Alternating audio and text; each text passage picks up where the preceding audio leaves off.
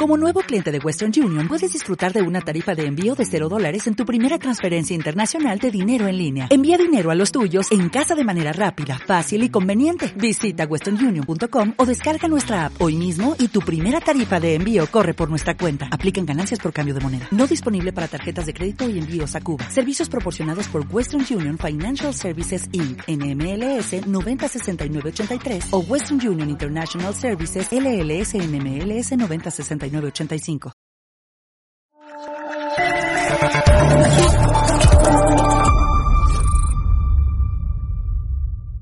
Muy buenas noches, espectadores de Estado de Alarma y de EDA TV, la televisión sin censura. Como cada año, volvemos a la Sabor Guadalmina.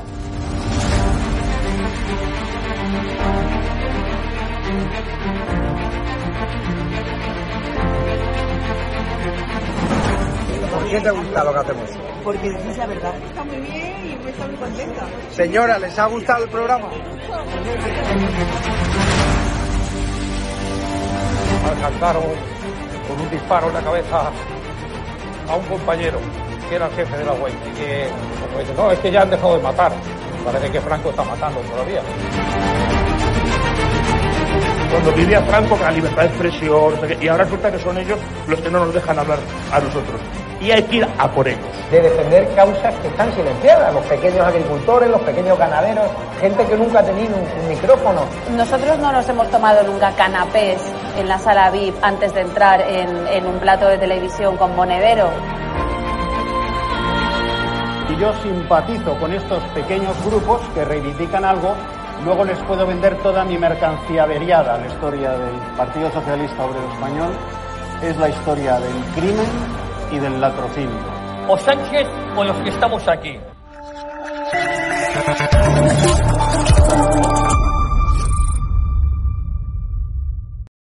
Muy buenas noches, espectadores de Estado Alarma y de DATV.com. Es un placer estar con vosotros y hoy va a ser una noche eh, tensa, eh, donde va a haber alguna que otra eh, exclusiva, donde vamos a hablar de varios temas y también un tema que afecta directamente a Macarena Olona. Así que no se vayan porque parece ser que el divorcio entre el aparato de Vox y Macarena pues eh, está, está eh, cerca, a pesar de que había intentos por ambas partes, por personas de buena voluntad, tanto del aparato como de Macarena, eh, próximas a ella, que estaban buscando la reconciliación, pero al final hay gente en los entornos que mierda todo y, que lo hace todo más complicado. Es una pena porque necesitamos un box fuerte, un, box unido, un box con Macarena Olona, ¿no? Pero siempre cumpliendo las normas, por supuesto. Un, ser un verse suelto dentro de un partido, pues ya sabemos lo que acarrea, que se lo preguntan a Cayetana a la hora de Toledo o a otros diputados que han salido por la puerta de atrás, pero aquí lo importante es pedirle al partido, ¿no? Que se una, que tiendan la mano y a Macarena, por supuesto, que se integre cumpliendo las normas, ¿no? Porque aquí no hay blancos o negros, aquí hay también grises y todo el mundo tiene razón. Aquí no se trata de decir que uno es mejor que otro, que Ortega es peor que Macarena. No, no.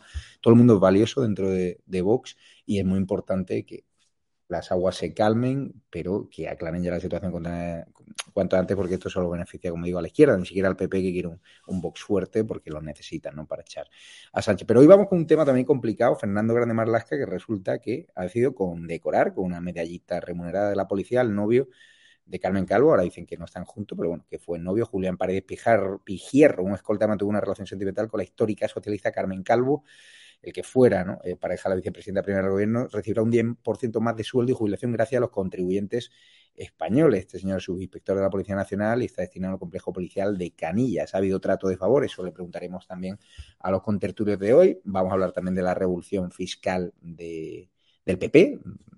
Ayuso lo anunció, Juanma Moreno se sumó. Miras era el primero que lo anunció, pero mañana lo va a aplicar en toda la región de Murcia. La bajada del IRPF, los socialistas no frean impuestos, los populares eh, lo están bajando allí donde gobiernan.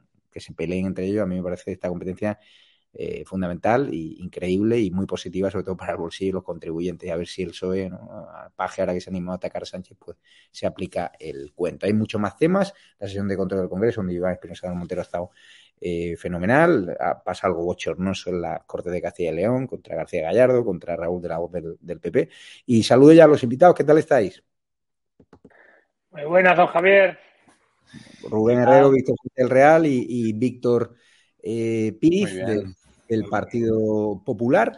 Vamos a avanzar porque hay muchísimos temas, eh, poco tiempo, pero vamos a ver primero lo que ha pasado en, en, en las Cortes de Castilla y León. Lamentable, vamos a ver. Y por eso. ¿Cuál? No, perdone, el, no, el, no, no, perdone, el, el que, el que, insulta, Señor, el que señor- insulta, Señor Fernández Santos, siga, siga, siga en el uso de la palabra. No. Por favor, por favor, señor vicepresidente. respeten, respeten Claro, el es turno que del orador, si por me favor. está interpelando el señor consejero, yo no puedo seguir con el turno de palabra, entonces. Siga, eh, siga con el turno de palabra, señor Fernández Bueno. Santos, no le interpelará a nadie. Bueno, por eso tenemos un vicepresidente que, insisto, eh, cobra 100.000 euros del erario público sin tener ningún tipo de competencia, sin hacer absolutamente nada de nada, más que venir a estas cortes, interpelar al orador, cuando no insultarlo, como hizo en la sesión plenaria de ayer.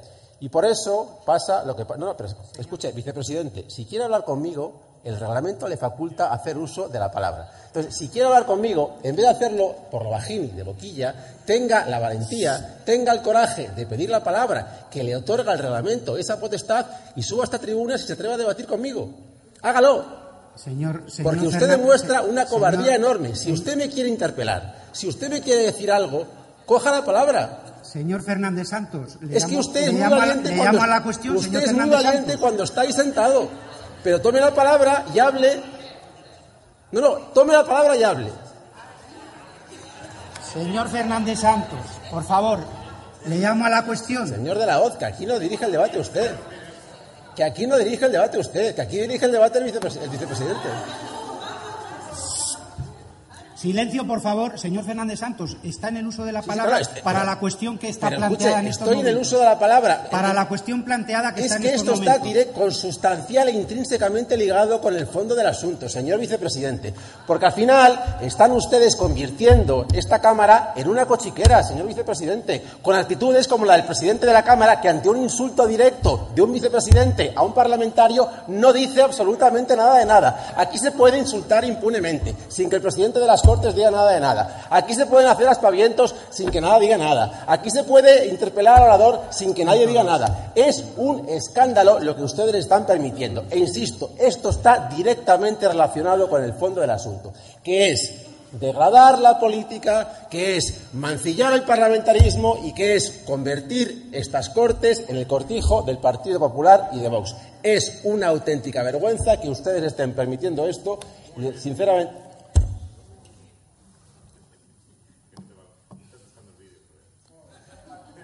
Pero no te das cuenta que a mí no me hacen falta vídeos, Raúl. No, a mí no me hacen falta vídeos. No. A mí no me hacen Señor falta Fernández vídeos. Santos, le llamo a la cuestión por tercera vez. A mí no me hacen falta vídeos, Raúl. Pero que tú no eres nadie para mandar. Que tú no eres nadie para mandar. Que tú no eres nadie para mandar, Raúl. Que, que- que no, que tú no eres nadie. Señor Fernández Que te Santos, crees que eres no está en el uso de la palabra. Por favor, abandone la tribuna. Ahora sí, porque este es el vicepresidente. Pero que tú no eres nadie, Raúl. Por favor, ¿De señor? Fernández Santos. Por favor. ¿No? Esto es- Pero, pero, pero, Pero, pero vamos a ver, he llamado dos veces a la, a de la cuestión ridículo, y ha seguido. insultando, pero, pero, oye, que es un vicepresidente usted. Bueno, bien. No, es que se escucha desde aquí, joder, pero no lo oye. Pero, pero tendrá que llamar al orden a la gente que no me está dejando hablar. Sí, al ridículo. El otro, el otro. Bueno, mm, corto el vídeo. Eh, Víctor Sánchez Real, ¿qué te ha parecido el comportamiento de, Pablo Fernández, que está continuamente acosando y atacando a García Gallardo? Y volvía a provocarle, García Gallardo no entraba, y, y hoy también la ha tomado con el diputado del PP, eh, Raúl de la Hoz. Yo voy a citar a ese gran filósofo Pablo Iglesias, que en un tuit hace un tiempo decía lo siguiente, contestándole, por cierto, a un comunista. Preferiría llamarte imbécil a la cara, pero nunca tenéis agallas de mostraros en persona. Eh, a ver, cuando Pablo Iglesias o la izquierda dice eh, palabras mucho más eh, gruesos que imbécil, eh, aquí no pasa nada. Este señor, este señor y su acompañante en el menguante grupo mixto, creo que están ambos, este señor y este señor no sé de qué partido, creo que el partido que había antes, y que, que todavía sigue, cada vez que se sube al estrado en el Parlamento Nacional insultando, pues bueno, han dicho cosas mucho más gruesas, muchísimo más gruesas. Y a veces que, pues uno, uno está escuchando imbecilidades, pues tiene que definir al imbécil que tiene delante, evidentemente. Oye, como ha hecho Pablo Iglesias, como ha hecho tanta y tanta gente. Y me parece que imbécil es sencillamente aquel que padece eh, de una cierta flacura, ¿no? que creo que es una de las acepciones de la RAE, es alguien que es delgado, en este caso intelectualmente. Y este señor, pues lo que estaba buscando, vamos a ver, he visto a tíos del Barça tirarse dentro del área con más gracia, ¿no? O sea, esto es, es absolutamente ridículo. Es que tan mal parlamentario que es que, que, es que lo fuerza, se tira, eh, ay, me han dado la melena, en fin, mire, es que es, que es ridículo. Y el problema es que el comunismo está quedando en, esto, en, el aparato ridículo, en la provocación, en el, ay, me han insultado, cuando están llamándote nazifascista, asesino, matador de niños. Eh, eh, a nosotros nos han llamado cosas, en, solo en el día de hoy, solo en el día de hoy, en el Congreso de los Diputados, cosas tan gruesas. Miembros del gobierno, miembros de la oposición y miembros del partido, también de, Ciudadanos en la última semana, que realmente esto me parece un juego de bebés comparado con lo que vivimos en el día a día los demás. Te digo otra cosa. El parlamentarismo, cuanto más bronco es, más seria es la democracia. El parlamentarismo británico es uno de los más broncos. Estamos para pelearnos con la palabra incluso para llamarnos cosas gruesas, para que luego la gente en la calle no lo haga, porque eso es lo que eso es la base de la democracia, que tú te llamas cosas en el foro que luego en el día a día eh, no, se produce. tampoco hay que sacar las cosas de quicio y además si te lees lo que salía en el Parlamento eh, en los últimos, en el largo parlamentarismo español, se han dicho cosas muchísimo más gruesas y con más gracia que este caballero. Uy, perdona, Víctor Piri, todo el lance, que ha pasado ahí en la Corte de Castilla y León, ¿podemos parecer que se le perdona todo? No sé. Sí, eh, pero no, este diputado ya lo, conocí en campaña electoral, yo creo que es una versión sin coleta de, Pablo Iglesias, creo, ¿no? Da, la impresión que además le intenta imitar en las formas y en el... Bueno, es que hay un presidente que tiene que ordenar el debate, porque es su misión y para eso está el presidente. Y, y le llama reiteradamente al orden y el personaje es que no le hace ni caso, intenta interpelar. Bueno, al final quiere su minuto de gloria. Yo creo que ha conseguido quizá lo que pretendía, que era que estemos aquí hablando de él, que ciertos medios hablen de él hoy, seguramente alguno de los suyos le habrá sacado y lo sacará a hombros y él, hoy estará feliz, pero no ha aportado nada, no ha aportado nada ni al parlamentarismo de Castilla y León ni, a, ni al diario de sesiones. Creo que, que es una pérdida más de tiempo de las muchas que sufrimos en los parlamentos. Estoy muy de acuerdo con la reflexión que ha hecho, que ha hecho Víctor pero bueno, yo creo que aquí venimos a debatir, venimos a discutir, no venimos a insultarnos, venimos a discutir, a debatir. Bueno, hoy, por ejemplo, en la sesión de control, que creo que luego vas a tocar el tema, pues ha sido una sesión intensa, tenemos que aguantar como las ministras nos falta el respeto, nos insultan, nos... pero bueno, al final, eh, al final esto es la política, yo siempre digo que es el reflejo de lo que está pasando en la calle y la gente está muy enfadada, muy cabreada y nosotros somos personas y al final venimos aquí y lo que pasa es lo que está pasando en la calle. No, es muy difícil abstraerse. Como diría este señor, le, he escrito constitucional e intrínsecamente ligado, dice. O sea, encima el hombre es leído. Bueno, pues ya está, es lo que, es lo que tiene es lo que tiene Podemos. Así le va. Tenía un kiosco, tenía un kiosco. ¿eh? Vamos a escuchar, eh, por cierto, eh, hoy ha habido sesión de control del Congreso y Iván Espinosa ha estado maravilloso. Fíjense cómo destrozan en poco menos, o sea, en poco más de un minuto y medio a la ministra Calviño. Señor Espinosa de los Monteros. Ministra, además de hundir a los españoles, viene usted aquí con mal genio y echa broncas. Las broncas tendrá que usted al a este gobierno. Mire, vamos a intentar aligerar un poco, pero por el bien de los españoles. Voy a cambiar ligeramente de tema, pero no mucho. ¿A usted le gusta el fútbol? ¿Usted sigue la Liga? ¿Sabe usted quién ganó la Liga el año pasado? Bueno, se lo digo yo. El año pasado la Liga la ganó el Real Madrid. ¿Sabe usted quién bajó a segunda? Tres equipos todos los años. Entre ellos hubo un equipo muy querido que bajó a segunda, que es el Levante.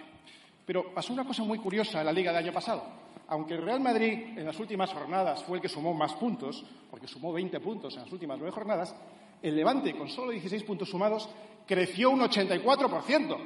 El equipo que más creció en toda la liga. ¿Sabe usted lo que eso significa? Absolutamente nada. Lamentablemente, el Levante bajó a segunda, quedó penúltimo, porque creció mucho, pero no valió para nada. ¿Sabe usted por qué? Porque partía de una base muy pequeña. Cuando se parte de una base muy pequeña, por mucho que se crezca, no pasa absolutamente nada. Usted está aquí todos los días diciendo que España crece más que nadie, pero ¿sabe cuál es la realidad? Que esta es la liga en la que juega usted, la que es entrenadora, la Liga Económica Europea, la Liga de Crecimiento Económico medido por PIB, datos de Eurostat.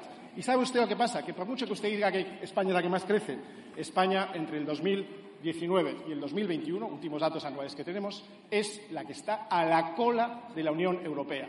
De la misma manera que tuvieron que cambiar de entrenador en el Levante cuando quedó último, probablemente deberíamos cambiar de entrenador en la Liga Económica Europea y en este caso en la española, porque usted, que es la entrenadora, señoría, nos ha bajado a segunda división.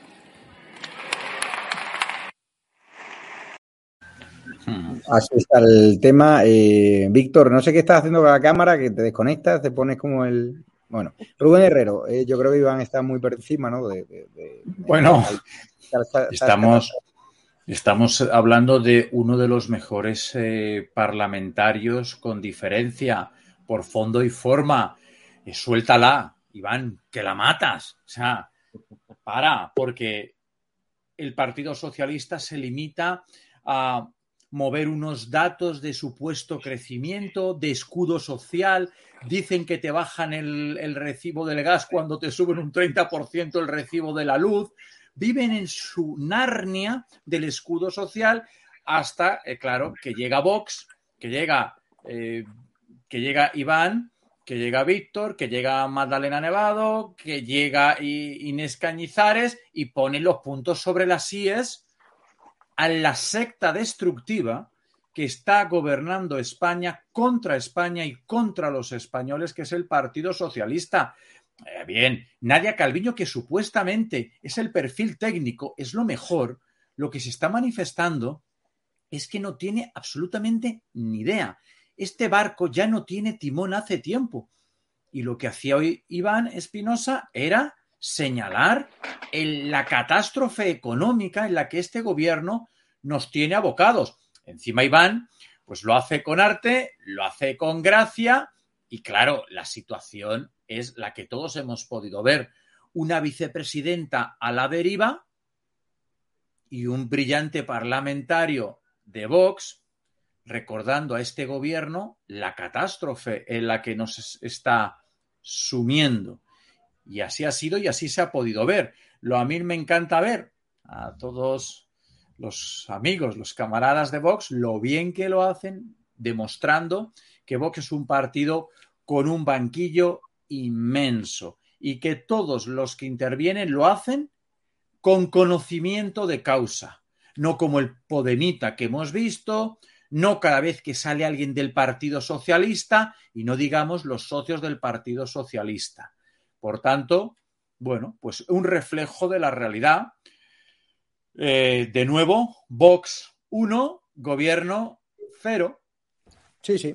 Pues fíjate que en la sesión de control eh, también ha habido. mu- Sí. Como, Dime, como Víctor. está buscando rupturas, yo tengo que decir que a mí eh, esta intervención de Iván no me ha gustado. O sea, en el 99% me ha parecido la mejor intervención del año, pero ha habido un 1% y hay que buscar, hay que, hay que hacer ruptura de Vox. ¿no? Yo creo que esto da chicha a los medios. A mencionar al Real Madrid ganando la Liga, te puedo asegurar que como Atlético, pues creo que se ha pasado. Ahí, ahí no ha jugado limpio, ¿vale? Ahí no, no me ha gustado. Quisiera decir que tú tampoco has jugado limpio antes cuando has señalado las caídas en el área de los jugadores de mi Barça. Quiero decirte, Víctor, que tú tampoco has jugado limpio. Bueno, ¿eh? ahora podemos hablar de tu camisa. Perdona, como está todo el mundo buscando disensiones, yo, por Sí, que te lo digo comple por supuestísimo. Pero bueno, pero oye, que, los del Madrid se tiran mejor, ¿eh? eso también es verdad, al área. ¿eh? Una noche complicada. Viene una noche complicada. Señores, eh, fíjate que había un rifirrafe que ayer se votó, creo que lo tenemos en pantalla, la ley, o sea, el asunto de la ley, la ley de legítima defensa, es decir, si una persona entra en tu casa eh, armada y te va a robar, pues que te pueda defender. Solo Vox defendió esa posición. Fíjense cómo quedó la, votación, si la puede poner Cristina. Esta es la realidad. O sea, que aquí la gente está de acuerdo que un señor entre en tu casa, te robe, eh, viola a tu hija y que tú no puedas eh, defenderte. Pero ¿quién está de acuerdo? Dilo, Javier. El Partido Popular. El PP, el PP y el resto de Partido. Popular. Vox es dicen el que van a hacer- partido que ha defendido una, una medida.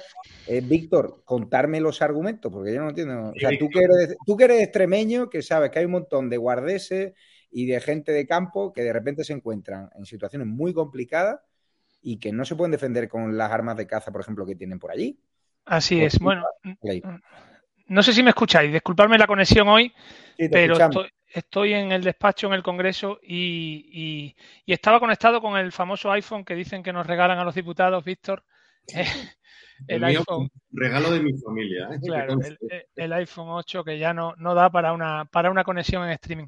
Bueno, eh, Javier, yo, yo creo que ayer fue un día importante en el Congreso. Yo creo que esta eh, propuesta, cuando alguien quiere un acuerdo en este sentido, lo busca. Y, yo tengo que decir que Vox no buscó el acuerdo, eh, no buscó el acuerdo ayer. No buscó el acuerdo con mis compañeros, no buscó el pacto, no buscó una eh, propuesta que fuera votable y la y, yo creo que, es un tema, como dices tú, muy delicado, que es un tema muy delicado, que, que- la legítima defensa, Código Penal la marca y que tenemos que tener, bueno, pues tenemos que tener mucho cuidado al, al modificarla. No podemos eh, pecar de hacer lo que la izquierda intenta hacer muchas veces, de legislar en caliente o de legislar sobre situaciones no jurídicamente claras. Yo creo que aquí eh, hace falta un análisis más serio, más sereno, eh, no legislar en caliente y creo que Vox, eh, en mi opinión, perdió ayer una op- oportunidad de que llegáramos a un acuerdo, de que y hubiéramos hecho algo eh, que, hubiera salido adelante, que no hubiera valido para nada, porque viste como el arco parlamentario lo tenía muy claro, pero quizás yo creo que es el, tipi- el tipo de iniciativas que se llevan a la, se llevan a la, a la Cámara, eh, Javier, sin eh, buscando el no del, del adversario. O sea, se, lleva a la Cámara no buscando el sí, no se lleva a la Cámara buscando el sí del PP o de Ciudadanos, o- sino se lleva buscando el no. Bueno, pues al final eh, obtienes un no. Eh, Pero eh, y- Víctor, ¿qué hay que hacer? pero, si estáis, pero si habéis votado en contra de cuando Vox pide eh, la rebaja del recibo del gas, el cambio de modelo energético, en esta cuestión que hay que explicar, que no pueden entrar en tu casa. Y vosotros os estáis alineando con los que dicen que no te puedes defender, Víctor. Queréis una ley de ocupación, no hacéis nada, legislar en caliente. ¿Qué tiene que pasar para que el Partido Popular se sume al sentido común? pero, por Tan ejemplo, en sencillo ocupación, como defiende lo tuyo. Y si un delincuente, un criminal entra, te defiendes. ¿Qué tiene que votar el part ¿Qué tiene que decir a eso el Partido Popular? Yo, si me permites una cosa, yo creo que Alberto Núñez Feijóo es un tío coherente y cuando dice una cosa la sostiene. Con lo cual, Víctor, ¿qué puñetas vamos a negociar con Alberto Núñez Feijóo que hace un año, sobre una propuesta, hace un año y pico, dijo, eh, Abascal está fuera de la realidad.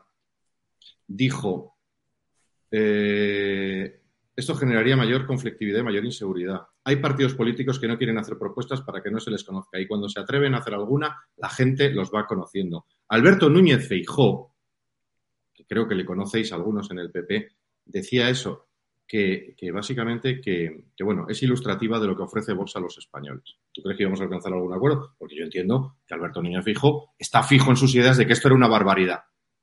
Lo que es una barbaridad es que entren en tu casa, te defiendas con lo que sea, aunque sea con un cenicero, y vayas a la cárcel. Y ayer decía alguno, incluso de un partido que no quiero acordarme, diciéndome que, pero va a la cárcel preventivamente. ¿Tú crees que una persona que se defiende en su casa de un asalto tiene que ir 70 años, con preventivamente? 70 años de un inmigrante con claro, una sí, motosierra. Estáis, estáis hablando del caso, del caso de Ciudad Real. Eh, eh, y, y yo lo entiendo y todos lo entendemos, pero.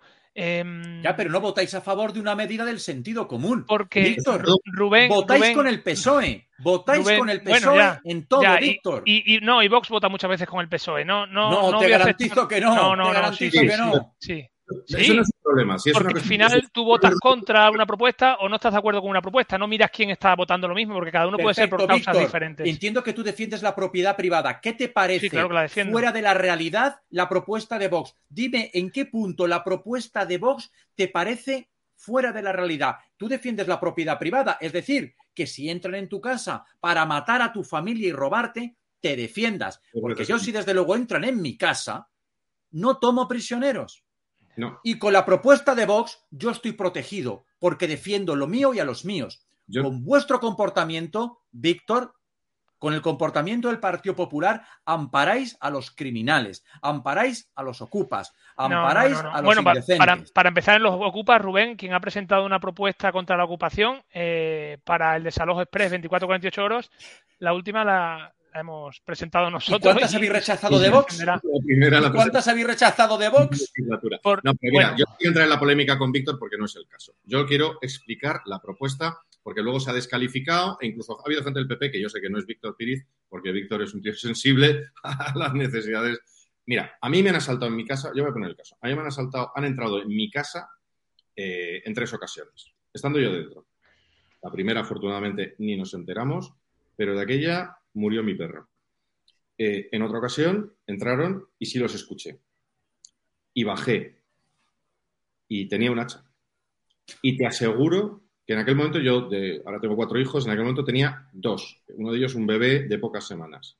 Yo te puedo asegurar, y ahí te lo digo por mis hijos, y yo creo que cualquier persona de bien, yo creo que Víctor con los suyos, yo creo que Rubén, yo creo que cualquiera, yo aquel hacha lo hubiera usado. El hacha, el cenicero o, o- o el paragüero o mi cuerpo, pero te aseguro que eso no debería estar penado, porque tú estás en tu hogar, estás con tu familia y lo que decimos es que no, no estamos diciendo que la gente tenga armas y yo vaya con un hacha al Parlamento, no estamos diciendo eso y esa es la caricatura que algunos han hecho, incluso desde el PP, y sé que no ha sido Víctor Piriz. Víctor, pero entiendo que los jueces. Cuando entran en tu casa, están vulnerando lo más sagrado, que no es la propiedad, no es la propiedad, y esto no es un debate sobre la propiedad, es la seguridad de tu hogar, y el hogar es y sagrado. familia, está claro. El derecho romano. Y desde el derecho romano, aquel que se defiende legítimamente no puede pasar ni un minuto en la cárcel. Así lo digo. Está claro. Un minuto. Pero, Víctor, yo, igual que voto absolutamente convencido en contra de la ley del sí es sí, que es un cambio del código penal en caliente, sin analizarlo, desproporcionado, que elimina eh, la capacidad del juez de enjuiciar los hechos y decidir si eres culpable o eres inocente, exactamente igual creo que hay que dar la confianza a los jueces en este país de que analicen los hechos y de que vean que si tú vas con tu hacha defendiendo, que, que- analicen los hechos y que puedan tomar ellos también. Yo creo que el código penal en esta Cámara, ¿eh? y te hablo a ti como diputado también, lo estamos, eh, o sea, estamos jugando tanto con el código penal que, oye, eh, vamos a tener un poco de, de- de cuidado y de prudencia porque lo estamos tocando prácticamente para todo. Y lo estamos tocando en caliente, lo estamos tocando. Yo creo que ahí, que ahí lo único que pedimos no se está nosotros. tocando nada, Víctor. Sí, sí, se Hay está una tocando. crisis de seguridad. la Hay izquierda una que tiene mayoría, la, la izquierda que tiene mayoría lo ha tocado ya por lo menos 10, 12 veces en ¿Qué esta tiene legislatura. que pasar? ¿Qué tiene que pasar para lo de legislar en caliente? ¿Qué tiene que pasar? Tenemos una crisis de seguridad causada por la invasión migratoria sin precedentes. Tenemos unos niveles de ocupación sin precedentes, unos niveles de hurto y criminalidad sin precedentes, unos niveles de asaltos a casas sin precedentes. No es legislar en caliente, Pero la Víctor. ocupación, ¿Qué la- tiene la que ocupación no es en caliente, la ocupación es un fenómeno que Para está que se- alentando este gobierno, Rubén. al O sea, criminal, vosotros. Víctor y no, yo somos- Cuando gobernáis no habéis movido un dedo contra la ocupación y habéis Bueno. tenido mayoría absoluta hace unos pocos años, que tampoco Pero, es que la ocupación Rubén, Rubén, sea Rubén, de hoy. El fenómeno de la ocupación estarás conmigo en que se ha visto reforzado por este gobierno socialista y comunista, que lo alienta desde dentro. ¿Y O sea, hecho no, no era el mismo problema en que alentaban 2015, eso? no era el mismo problema en 2015, 2016 que ahora. ¿Cómo que no? No, no era el mismo. ¿Cómo que no? Pero por favor. No, no, no. Víctor, El, problema favor, ahora la está en alentado. Cataluña era de tragedia. de dos décadas que ha llevado a la situación en la que ahora mismo. Víctor es diputado por Badajoz como yo. Hoy mismo en Badajoz Capital hay una cacerolada, hay una cacerolada en la puerta de una casa de unos chavales que la tenían alquilada para estudiar en la Universidad de Extremadura y cuando han llegado la tenían ocupada por una familia que dice que, la Junta de Extremadura no le da una vivienda y que la ha cogido por su cara la vivienda del- de los chavales con sus ordenadores, con su ropa dentro y no recuperan nada. Eso está pasando en Badajoz, que a nosotros nos parecía que estaba muy lejos el problema. Es verdad que nos parecía que estaba lejísimo, pero lo tenemos ya en casa, lo tenemos en la puerta de casa. Y tú y yo conocemos además a la familia involucrada. Conocemos a la familia. mucho y estamos intentando ayudarlos ambos y no daré más datos. Pero es que es así. Y, y- y- y- a ver, y nosotros eh, se ha vinculado al tema Ocupa, que también, oye, que te vengan y te ocupen tu casa. Y o sea, se han dado casos, afortunadamente no son tantos, de gente que ha entrado y ha echado a la familia que estaba y se han quedado ellos y a partir de ahí son menos. Es cierto que las ocupaciones suelen producirse en una vivienda que está vacía en ese momento, lo cual es deplorable y es- son 20 años de degradación que ha permitido que el Ocupa tenga más derechos que el propietario. Eso es así. En estos momentos, en 20 años de evolución legislativa, tiene más derechos el Ocupa que el legítimo propietario. ¿Y por Eso qué? es. Porque el bipartidismo no ha hecho nada. El bipartidismo no ha hecho nada. A lo que voy, somos diputados por Badajoz, yo uno de los asaltos lo sufrí en una casa en las afueras de Mérida. Y de repente bajas y hay alguien. Y tú sabes lo que es estar en medio de un campo Sí. en Extremadura, eh, que el- el don- a cuánto está la pareja, que siga habiendo la pareja de la A Guardia 40 Civil, minutos. ¿vale? Y una pareja de la Guardia Civil, que a lo mejor está en ese momento atendiendo a un pobre desgraciado que está, que se ha caído en el lateral de una carretera porque están mal las carreteras también. Y a lo mejor los guardias civiles se les estropea. Macho, y, y te hablo así, es que ¿tú qué haces? Pues lo mismo. Lo que nosotros decimos es que lo que es el sentido común de lo que va a hacer un extremeño, un pacense o un eh, noruego es que tú estás solo en un país que es rural, cada vez más vaciado, y estás abandonado de las administraciones, que no va a venir nadie. Es que yo lo entiendo, o sea, en el Parlamento es confío, confiemos en las fuerzas del cuerpo de seguridad. No, si yo confío plenamente, pero cuando tienes, como bien sabes tú, a 40 o a 50 o nunca, porque no pueden venir, porque hay dos guardias civiles, pues yo que sé, para una comarca enorme, y a ti te pilla, como nos ha pillado, y tú lo has vivido como yo, de, oye, el sobresalto que ha vivido mucha gente de estar en una casa de campo, has acabado la caldereta, no sé qué tal, y escuchas un ruido abajo y resulta que hay unos tíos. Bueno, y además es- los robos en el campo son continuados, de enseres y tal, o llegas a tu tierra y te encuentras eh, a tu tierra, como le ha pasado a compañeros tuyos y míos, y te encuentras que te han ocupado eh, la finca de labor o la peña casi de labor. Lo que es la lógica es que si hay agresión, repito, nosotros no estamos diciendo que es, oye, entras y le metes un tiro. No. Si hay agresión, lo que no puede ser es que, como decía ayer Edmundo Val, estos teóricos del derecho que tampoco ha pisado un campo en su vida, es que dice que le parecía bien que un señor en legítima defensa se tire un año en prisión preventiva. ¿Tú sabes lo que es meter a una persona inocente que ha sido asaltada, que es víctima? 75 años. Un año. 75 años. Un año en prisión. Tú, eh, creemos que de verdad. Nosotros lo que estamos Pero a ver, Víctor. que haya la demostración de la, la carga de la prueba, vaya de que, oiga, si des- oy, y también te digo, si después se demuestra que esta persona ha actuado inconscientemente, de forma exagerada, de oyó un ruido y disparó, por supuesto que tiene que haber fuerza. Lo que estamos diciendo es que no haya automáticamente una criminalización. No lo olvidemos, de quién es la víctima, de quién es la víctima. Yo lo llevo al extremo de pensar, hoy hemos vivido también la conversación con Marlaska sobre que se ha declarado a sí mismo víctima. ¿Cuántas víctimas del terrorismo lo fueron porque tuvieron miedo de desenfundar el arma que llevaban encima, compañeros de mi padre, que iban armados y no la sacaron porque si la sacaban les detenían? Les detenían la policía militar para llevarlos al castillo militar, siendo militares y utilizando su arma reglamentaria en medio de un atentado terrorista. Y eso te lo contaban. Eso es lo que queremos cambiar, que eso no vuelva a producirse, que una persona asaltada y víctima tenga que sufrir encima la, doble, la, doble, la doble victimización de, ir a la cárcel porque se ha, ha defendido a su familia en casa. Y yo te lo digo, yo no fumo, pero yo también lo digo muy claramente. Pues alguno tiene alguna intención de venir a mi casa algún día, aquí, donde sea. Yo no fumo, pero yo, antes de que me lleven tabaco, yo prefiero que me lleven tabaco a que me lleven flores. Pero si es que aparte, sí. en este Vamos caso, a avanzar porque no podemos monopolizar la revolución fiscal del Partido Popular, el último en, en hacerla pública eh, ha sido ¿no? Eh, el presidente de la región de Murcia, López Mira. Vamos a escucharle porque Juanma Moreno, Ayuso han iniciado que bajaban el IRPF, ahora eh, Miras rebaja un 4,1%, 4,1%, la ministra está diciendo que no, que se tienen que poner de acuerdo todas las comunidades autónomas, tener los mismos impuestos y para que no frían, ¿no? Como están sufriendo los valencianos, por ejemplo. Vamos a escuchar a Miras. Hace cuatro meses, el 27 de mayo de 2022, anuncié que la región de Murcia deflactaría el IRPF.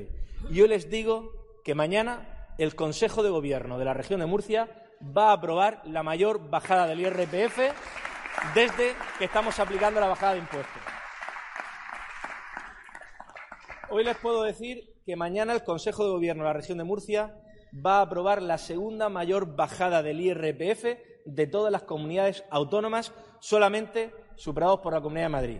Hoy les puedo decir que mañana deflactaremos el IRPF en la región de Murcia, como no se ha hecho en otra comunidad autónoma, para ayudar a aquellas rentas, para ayudar a aquellas familias, aquellas rentas medias y bajas que lo están pasando mal y que no pueden llegar a fin de mes por una alza de los precios descontrolada ante la que el Gobierno de España no está haciendo nada. Muchas gracias, señorías. Gracias.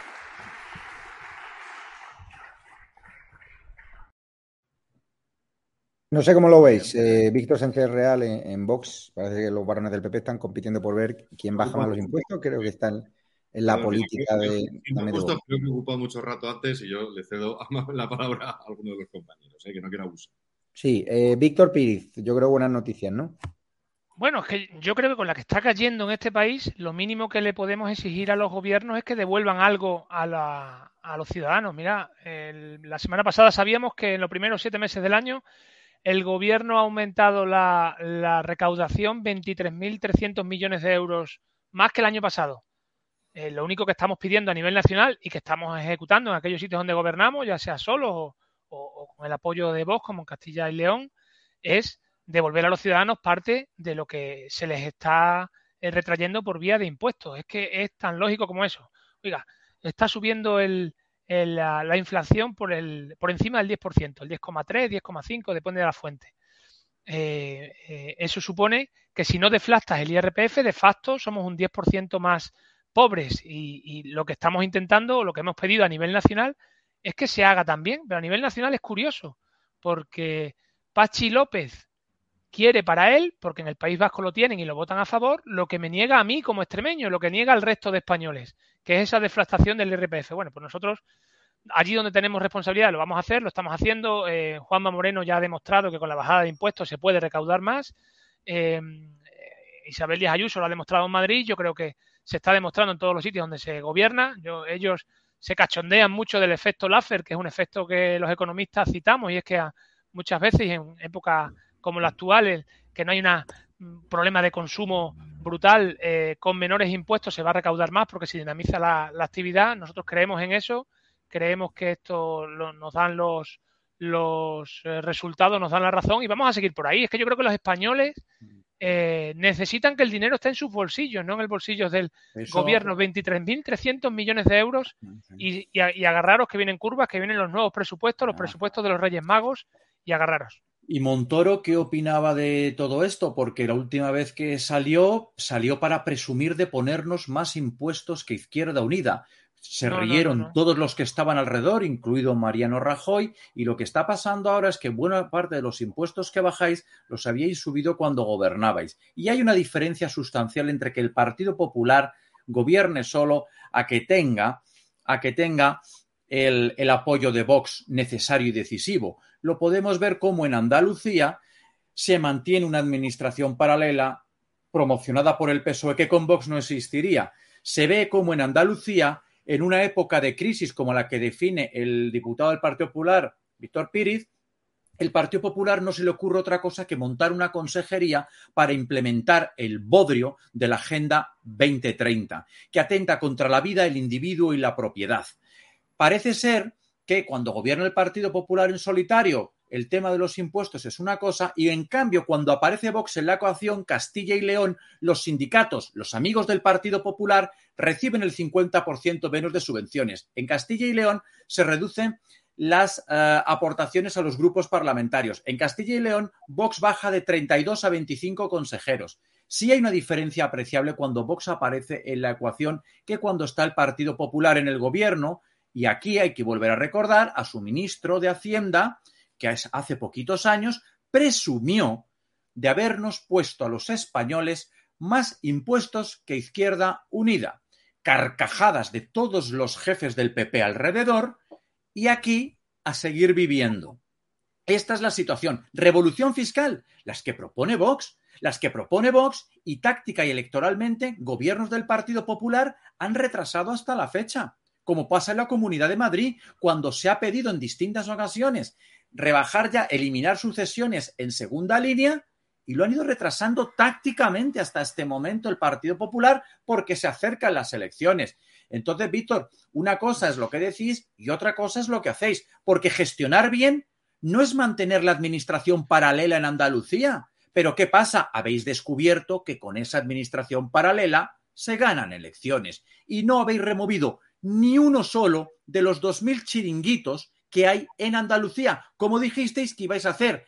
La única esperanza para Andalucía pasaba porque Vox estuviera en ese gobierno, porque esos 2.000 esos 2000 chiringuitos se terminan. Como se ha acabado la fiesta en Castilla y León. Última partida presupuestaria aprobada por el Partido Popular antes de las elecciones. 250.000 euros para la ley de la farsa histórica. Ha llegado Vox y se ha acabado la dotación presupuestaria a esa farsa.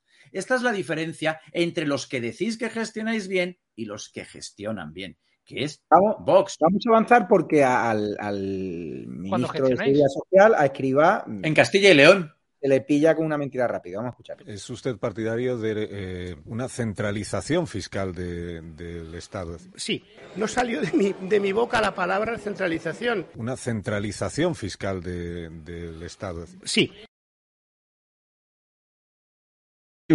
Esta- este es el ministro que tenemos, la chiquiministra también hablando de que se pongan de acuerdo las comunidades autónomas, pero vamos a seguir, vamos a ver en pantalla la noticia que damos el otro día, que el, antiguo amiguito, el novio de Carmen Calvo, pues premiada, premiado ¿no? con una medalla a- al mérito, con una medalla pensionada, un 10% recibirá más de retribución, este subinspector de policía. Lo contó Alvis el primero, nosotros no hicimos eh, eco, hay muchos policías cabreados que nos han hecho llegar esta noticia. Al final es un cachondeo. Eh, Víctor Píriz, eh, es, hablas con un policía y aquí hay criterios políticos. No sé qué tiene que esconder este señor, no sé qué información tiene Carmen Calvo, es raro todo. Sí, pero nosotros vamos a llegar al final, ¿eh? Nosotros hemos presentado, estamos preparando, yo no sé si se han presentado ya, yo estoy en la Comisión de Interior, iniciativas parlamentarias para averiguar cuáles son los méritos de esta persona, porque como bien decís en la información en EDA News, eh, este, esta condecoración requiere que haya o fallecido, porque es una condecoración que se suele dar a las viudas, o que haya tenido riesgo de vida. No sabemos qué riesgo de vida habrá tenido esta persona, a lo mejor lo ha tenido, nosotros no somos conscientes de que lo haya tenido, vamos a pedir los méritos y si no vamos, si los méritos no existen, vamos a pedir en sede parlamentaria que se retire esta medalla, que se retire esta medalla que recuerdo que es pensionada, que no es una medalla condecorativa de, de disfrutarla aquí, es una medalla que nos cuesta a los españoles 300 euros al, al mes a todos y cada uno de nosotros. Bueno, nosotros desde el grupo parlamentario lo que vamos a hacer es llegar hasta el final del, del tema. Yo creo que esto es una más de este gobierno, es que no tienen, no tienen límite y el límite se lo tenemos que poner nosotros, se lo tenemos que poner vistos, se lo tenemos que poner los, los, los únicos partidos que estamos intentando poner coto, poner límite a todas estas barbaridades. Pues así como lo, lo ves tú, Víctor. Eh, vamos a ver, que medalla, medalla, la que le ha puesto esta noche, eh, hemos tenido noticia hace un rato, eh, el gobierno de Pedro Sánchez a Bill Gates. A ver, nos dicen en el Parlamento, es que ustedes están obsesionados. Oiga, a ver, lo de la medalla a este señor, si no la merece, que se le quite y que devuelva el dinero que haya recibido si no la merecía. Tan sencillo como eso, ¿vale? Luego me quedo sin hacer un comentario sobre los impuestos, pero lo añado a esto. O sea, en la noche en la que se le ha regalado por parte de Pedro Sánchez para una fotito, y veremos si es para contratarle a él o a otros dentro de meses o años, 130 millones 130. de euros. 130 millones de euros. Son muchas medallas. Cuando los españoles están mirando, a mí me habla la gente, me- ¿sabes? Te metes en cualquier foro de estos de energía, de producción solar, de cómo hago para que el calentador del agua apagarlo dos veces al día. ¿Dónde compro un enchufe inteligente para que las luces solo se enciendan el rato tal? E- Es, tú vas al- a un centro de estos de, de bricolaje y la gente está buscando soluciones a la ñapa, a la ñapa, de qué hago para... Y, yo he escuchado esto, ¿eh? O sea, la gente, ya te digo, a ver, no he escuchado ningún debate sobre la renovación del Consejo del Poder Judicial y sí estoy escuchando debates de este tipo de cómo hago para ahorrar. Y le van a dar 130 millones de euros a Bill Gates, que creo que algún millón ya tiene él. Alguno, sospecho, creo. Eso es lo gordo. 130 millones que además salen de la expropiación permanente, porque digo expropiación de tantos y tantos impuestos que no son impuestos, no son casa, son expropiación, o el impuesto de sucesiones. Todos los gobiernos, nacional y autonómico, que lo han permitido, es una expropiación. Tú ya has devengado, tú ya has pagado tus impuestos en vida y el que lo hereda lo va a pagar mientras lo ostente. Y han pagado eh, todo tipo de impuestos. Ah, y, y el único comentario que tengo que hacer es sobre en qué se gastan los impuestos es, mire, como aquella canción de ¿Dónde estabas cuando tanto te necesité? ¿no? Eh, me alegro y es bueno que algunos bajen impuestos. Me asquea profundamente, como español, que haya diferencias de impuestos entre españoles. Creo que es un- una debacle del sistema autonómico y todos los españoles tenemos que tener los mismos impuestos, que tendrían que ser muy pocos y que como la curva de Laffer famosa, que por cierto, eh, os invito, si vais alguna vez a Washington a verla, porque está en el Museo de, en el Museo de American History, resulta que no está en, no está en una, está en una servilleta de verdad de este tamaño. Y hay que, yo es que llevaría a todos los socialistas a ver la curva. Y a luego los de que- Podemos, y a los de y- Podemos. y- y se la- no, eso no lo van a entender, pero se lo puede explicar Víctor. Y a Montoro. A Montoro también. También. Y a Montoro y a algunos del PP también hay que llevarlos. Claro. Que se arrodillen ante aquello. Sí. Oye, Montoro no te invitó a comer, Montoro, ¿eh? Se ve que no. No, te No, no, Toro solamente nos acribilló impuestos como Izquierda Unida, eso lo dijo él, no lo Tú digo sabes yo. que Montoro acabó la legislatura del 18 con los impuestos por debajo del 12, con la que cayó en España, ¿eh? Sí, sí. Bueno, pues él presumía de ponernos más impuestos que Izquierda Unida. Era su medalla. Y Rajoy se carcajeó. en Sí, de- claro. Hombre, M. Rajoy siempre dispuesto, claro. Pues cómo no va a estarlo. Vamos a avanzar porque Santiago Abascal ha estado en Zaragoza. Vamos a escuchar. económicos de Aragón. Me siento muy honrado de haber podido acompañarles y de haber podido escucharles en un momento en que los políticos cada vez están más de espaldas a la sociedad y sobre todo están tomando decisiones que afectan directamente a la vida de los ciudadanos, a la vida de las familias, de las empresas, sin tomar ningún tipo de consulta, conformándose con acudir a las elecciones con unos programas que luego no se cumplen, pero nunca consultándoles, como podría hacerse a través de la propia Constitución, sobre asuntos que afectan a su vida diaria, a las facturas que les llegan a casa. Y en este caso me refiero, por ejemplo, a la ley climática que hay que derogar inmediatamente, que es una ley que prohíbe a los españoles explorar y explotar sus propios recursos y que nos condena a pagar la energía más cara de Europa y que condena a la ruina a las familias, condena a la pobreza energética a los españoles, ese concepto que antes utilizaba la izquierda cuando la situación era mucho mejor y que ahora calla. Y por eso nosotros estamos aquí para lanzar nuestro mensaje diciendo a los españoles en todos los foros que nos den voz que queremos devolverles la palabra y que queremos consultarles sobre todo aquello que afecta a sus vidas.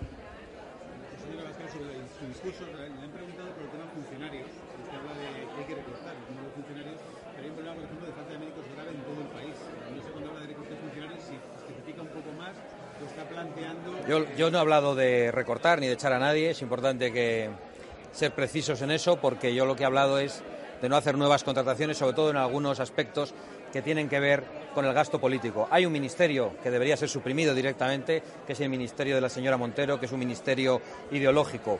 La izquierda se escuda siempre en que algunos pretendemos acabar con las prestaciones sociales, que pretendemos acabar con el acceso a la educación y a la sanidad, en absoluto. Lo que queremos acabar es con el gasto político improductivo, con la financiación a sindicatos, a partidos, a organizaciones patronales. Lo que queremos es que a los españoles se les deje de saquear fiscalmente y que el número de contrataciones eh, por parte del Estado vaya disminuyendo poco a poco, porque si no la sociedad no va a poder asumirlo. La sociedad española, España, no está en quiebra, pero el Estado lo está y acabará haciendo en un momento determinado que la sociedad no pueda sostener al Estado. ¿Qué opináis de las palabras de Santiago Abascal, Víctor Piri? A mí, bueno, yo, yo lo primero que opino es que eh, ya es una reflexión más amplia, no solo de hoy, que yo creo que Santi los miércoles tiene que estar en el Congreso. Yo creo que los miércoles por la mañana, aunque no intervenga, tiene que estar en la sesión de control, creo, en mi, Es que no se en mi, en mi opinión. Em, bueno, lo, lo que dice del cambio climático yo creo que va sobre la propuesta de ley que presentó vos sobre la soberanía energética, que en buena parte, bueno, pues en mucha parte pensamos parecido y que yo creo que este gobierno ha ideologizado las fuentes de energía y que es un desastre. Así estamos como estamos, con la luz un 80% más, un 80% más cara, con, bueno, con, con- con los recibos que la, la gente ya no puede pagar, con, nos, nos venden el, el tope del gas como la solución y estamos todos pagando unos sobrecostes en nuestra factura de luz de casi el 50 o el 60% de la factura adicional por ese concepto de tope de gas. Eh, y al final lo que hacen es eh, diferenciar entre tecnología no por su capacidad tecnológica o, o por su eficiencia, sino porque si ideológicamente me, me gusta o no me gusta. La nuclear eh, la, la descartan porque ideológicamente no les gusta. O sea, Perdona, la central de Garoña la cierra el Partido Popular con Mariano Rajoy en el año 2017 y Maroto, al que tú conocerás, compañero tuyo del Partido Popular, salió exultante por el cierre de la central nuclear de Garoña. También hay que recordaros que el Partido Popular se abstuvo en la votación de la infame ley climática que impide a los españoles explorar y explotar sus recursos. Aprovecho Yo sé también que la para central nuclear de Almaraz- Víctor, la que tu central nuclear de partido se declara ecologista, feminista, antifranquista y pro Agenda 2030. Entonces, esta es la situación que hay. Es que cuando tú hablas, Víctor, yo sé que tú defiendes la energía nuclear porque es de sentido común. Pero hay que recordar que Mariano Rajoy cierra Garoña en 2017, Víctor. Bueno, y alargamos y seguiríamos alargando, por ejemplo, Almaraz en nuestra tierra. Quiero decir, es que Eh, No, pero- eh, una, no- una central no se cierra porque sí, se cierra cuando las condiciones de seguridad Se únicamente. cerró porque os plegasteis a la agenda ecologista fundamentalista de la extrema izquierda. Y Maroto no dijo, estoy triste porque se ha acabado la vida de Garoña. No, Maroto salió, el que tiene la peluquera de Bildu, que este también presume de tener una peluquera en Bildu, dice que estaba exultante porque se había acabado con la peligrosísima y contaminante energía nuclear. Víctor, cerrasteis Garoña en 2017 y hoy en día, gracias a Vox, se ha pedido un informe para reabrir Garoña que tiene que hacerse unas actualizaciones y se puede abrir. Víctor, tenemos que ser consecuentes con todo lo que habéis ido haciendo y dejando de hacer. Una, una- una cuestión por, por alusiones, Víctor. Mira, eh, Santiago Abascal ya anunció que no iba a estar presente en las sesiones de control para visibilizar la vergüenza que perpetró la mayoría de la mesa del Congreso en la que participó compañeros tuyos, yo sé que tú no estabas, pero compañeros tuyos, ¿vale? Doña Ana Pastor, como nombre y apellidos, supongo que en representación de aquel PP y de este PP, porque no se ha corregido, en el que la tercera fuerza política se ha tirado hasta 14 semanas, el líder de la, tercera fuerza política de este país, sin poder preguntar. Concretamente, el año pasado, del año 21, desde octubre, creo recordar, hasta diciembre, no pudo preguntar Santiago Abascal al presidente del gobierno. No pudo. ¿Quién ha prohibido que Santiago Abascal pueda preguntar? Es vergonzoso. Está. Es vergonzoso, una... Vergonzoso. Y, por cierto, Cuca Gamarra no está en toda la sesión de hoy. Así No, tampoco- Cuca Gamarra hoy era el día de, de La Rioja. Ella no falla Ah. nunca, aunque no pregunte. Ya, pero hoy era el día de la. de mira, la- pero y el día de, sentarse con los empresarios a escuchar. Pero repito, no es, no es vagancia como algunos han tratado de decir, incluso algunos No, no, es una protesta. Si ustedes no me dejan preguntar, yo no estoy. Y me parece muy noble y me parece demasiado floja incluso para lo que habría que estar, que es denunciando esto, que es por, que ha sido por la complicidad en la mesa, que por eso también no estamos en la presidencia y en la vicepresidencia o en la mesa, en las comisiones, que fue un acuerdo que se alcanzó al principio de esta legislatura entre el PP, el PSOE y Podemos. No lo olvidemos, ¿eh? No lo olvidamos. Yo, al menos, no lo olvido. Así Claro. que no me tires la lengua para eso, porque yo soy muy tranquilito hasta que me tocan. Y ahora, con respecto a Garoña, con respecto a la energía nuclear. Nosotros lo que proponemos en Garoña es que se utilice ese espacio que ya ha quedado y que podría ser cualquier otro que se ha utilizado para centrales nucleares para meter centrales nucleares de nueva generación, que son centrales, para que se hagan ustedes. La tecnología ha avanzado muchísimo, los residuos ya casi no existen porque se reutilizan. Es decir, estamos hablando de una nuclear nueva, más pequeñita, más compacta, con una seguridad espectacular y que podrían construirse en dos, tres años, según dicen los técnicos. Tenemos ya el terreno, con lo cual podría incluso reducirse los tiempos de implantación, y eso es lo que estamos diciendo, y que se implanten este tipo de centrales nucleares. Reino Unido lo está haciendo, Estados Unidos lo está haciendo, Rolls-Royce ha hecho una presentación recientemente de este nuevo tipo de, vamos a llamarlas, de microcentrales nucleares que se pueden poner casi a nivel de una por provincia, eh, sin mayor necesidad. Y eso es por lo que apostamos, que a mí me parece muy bien la postura de gran parte, gran parte, no todos, del Partido Popular en estos momentos y desde luego de Vox, que no hemos tenido ningún cambio de posición en esto eh, desde, desde, desde que nos fundamos, de apostar por la energía nuclear, de apostar por todas las energías. Porque España tiene que ser autosuficiente. Y se nos decía que era una barbaridad esto la autosuficiencia. Mirar a Alemania, vendidos. Y recuerdo una cosa, lo centró la extrema izquierda, siendo pagados por entonces la Rusia de entonces, que era la Unión Soviética. Greenpeace, que ahora mismo es diputado de Unidas Podemos, los de nucleares no, gracias, estaban pagados. Por un lado, y esto lo decían la- la- los cuerpos de seguridad franceses, por un lado, por la Unión Soviética estaban pagados millones y millones y millones de euros, y por otro lado, los que tenían la exclusiva, que eran los petrodólares. Así que algunos tienen todavía que responder a cuántos millones de euros han recibido, al estilo Bill Gates, para que en España no seamos autosuficientes. Y el PP tendría que responder por qué no cambió el modelo energético cuando tuvo mayoría absoluta en el Congreso y en el Senado, porque se plegó a la agenda ideológica de la izquierda para no confrontar. Tiene- le, le tienes más, más ganas al PP que al PSOE. No te veo criticar a Sánchez con tanta con tanta animadversión con la que nos criticas a nosotros, ¿eh? No- Bueno, nos he tienes- calificado, he calificado tienes- al gobierno de Sánchez como una secta Claro, es que- destructiva contra España y los españoles. Vale, vale. Y lo que no puedo soportar es Critica la- el cierre de la central nuclear de Garoña que tenía tibieza. 45 años cuando se cerró, o sea que ya era una central más que amortizada técnicamente y con los, los problemas que genera una central. Habría que haber puesto otra en ese mismo Claro, sitio. claro. Es que, es que en, en- en energía nuclear lo que se hace es que se, va solapando. De hecho, hay centrales trillo 1, trillo 2. Yo es que trabajé en ese sector. Almaraz 1, Almaraz 2. en juventud cuando tenía melena, eh, literalmente. Lo que, lo que se hace es una programación para que la antigua central va desapareciendo, la nueva tecnología, y, y lo que acaba, por, por eso la gente dice, es que la central X, la que sea, es muy antigua. No, no, ya no queda ni un hierro, porque de hecho en, las paradas es que se desmonta y se cambia absolutamente todo. Y, y toda la tecnología nueva se acopla. Es como una nave espacial que va volando en el espacio y se va au- autohaciendo. Eso, eso también hay que, hay que, yo creo que tenemos que ser muy educativos en esto de cómo es una central nuclear, de largo plazo, y que España necesita eso en tanto en cuanto no haya soluciones de energías renovables para la noche, porque por la noche, cuando no sopla el viento, no hay aire, no hay aire. Y encima tenemos el agua, como la provincia de Badajoz, abandonada, Claro, pues sí, no podría servir de pila de potencial y se está y, y podría servir de pila de potencial. Se lo explico muy rápidamente. Tú tienes los molinillos solares durante el día bombeando agua hacia arriba y por la noche dejas que el agua caiga y generas electricidad por la noche cuando no hay sol. Tan sencillo como eso. Pues tampoco está hecho porque un plan hidrológico nacional orientado, tenemos que ir a la, a la frontera con Portugal y mirar al Queva, que es el único pantano que se ha hecho en España, no lo han hecho los españoles. Lo han hecho los portugueses en la frontera, y bien lo conoces, en la frontera con, con Badajoz. Que es alucinante. Vamos a, vamos a ver cómo está la situación. Yo entiendo que ahí Víctor, pues, si quiere dar su opinión. Es decir, hoy publicamos, ¿no? Que, que, bueno, que la dirección de, Vox prescindía de tres personas de confianza de Macarena Olona, algo normal. Cuando una persona se va, pues su equipo de confianza puede caer, ¿no? Una persona también que trabajaba en el Congreso de Diputados, muy querida por algunos diputados.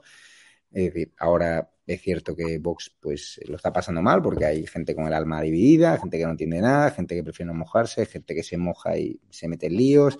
Macarena Olona ahora resulta promoci- va a organizar la conferencia de Murcia con dos diputados que echó Vox en, en Murcia por presuntas irregularidades. Lo cierto es que lo que parecía que podía ser una reconciliación rápida, pues eh, va camino de- del divorcio y esto no, no beneficia a nadie y en el PP me lo decían, dice Javier, no, no nos interesa hablar de este asunto eh, porque si va mal Vox, irá mal a España y nos irá mal a nosotros, pues no podremos sumar. Entonces, Víctor, si quiere, re- o sea, con total libertad, entiendo que es un tema interno y que no voy a obligar a nadie, sino Víctor. Yo no, yo, no, yo- yo no rehuyo, me conoces lo bastante como para que yo no rehuyo jamás. No, pero yo no te quiero presionar de, oye, ¿sabes? Ah, a ver, yo te digo lo que hay. Primero, Macarena, amiga- Macarena Olona es amiga mía y ha sido mi compañera en momentos durísimos en el Parlamento, cuando éramos 24 y cuando éramos 52. Y ha hecho un trabajo parlamentario extraordinario, extraordinario. ¿Vale? Y eso no se lo quita nadie. Y no hay nadie en Vox que no diga eso. Y los que hemos estado cerca en situaciones muy complicadas, muy difíciles de batalla, te aseguro que el cariño es para toda la vida. Dos, Macarena, ante unas informaciones y una situación personal, toma una decisión y lo anuncia y lo dice y se lo comunica al partido. Oye, que me voy, voy, estoy mal de salud, tengo esta situación, es lo que comunica en una rueda de prensa, perdón, en una nota de prensa y se va. Y nosotros, en ese momento, todos, de corazón, nos angustiamos, sufrimos, como hemos sufrido todos por ella. Y nos dice que se va a volver, va a dejar la política y se va a abogar del Estado. Y ahora, un mes y pico después, llegan las grandes noticias. Si Macarena, lo que era, se ha quedado en un susto, te puedo asegurar que no hay una sola persona en Vox que no esté feliz de que Macarena no tenga algo que podían haberle comunicado y que luego resulta que no ha tenido. Maravilloso. Por cierto, se han malinterpretado las palabras de Santiago, de nos comunicó que no podía y sencillamente eso. Quien trate de sacar de y nos alegramos de que se haya recuperado. Que alguien haya tratado de sacar eso de contexto es de una maldad y una malinterpretación absoluta. Por supuesto, pues claro que nos alegramos enormemente. Y a partir de ahí, ella se da de baja al partido, lo justifica ya en su momento y se lo comunica al partido diciendo que es para volver a la abogacía del Estado y que no puede mantener la afiliación y ya no es afiliada.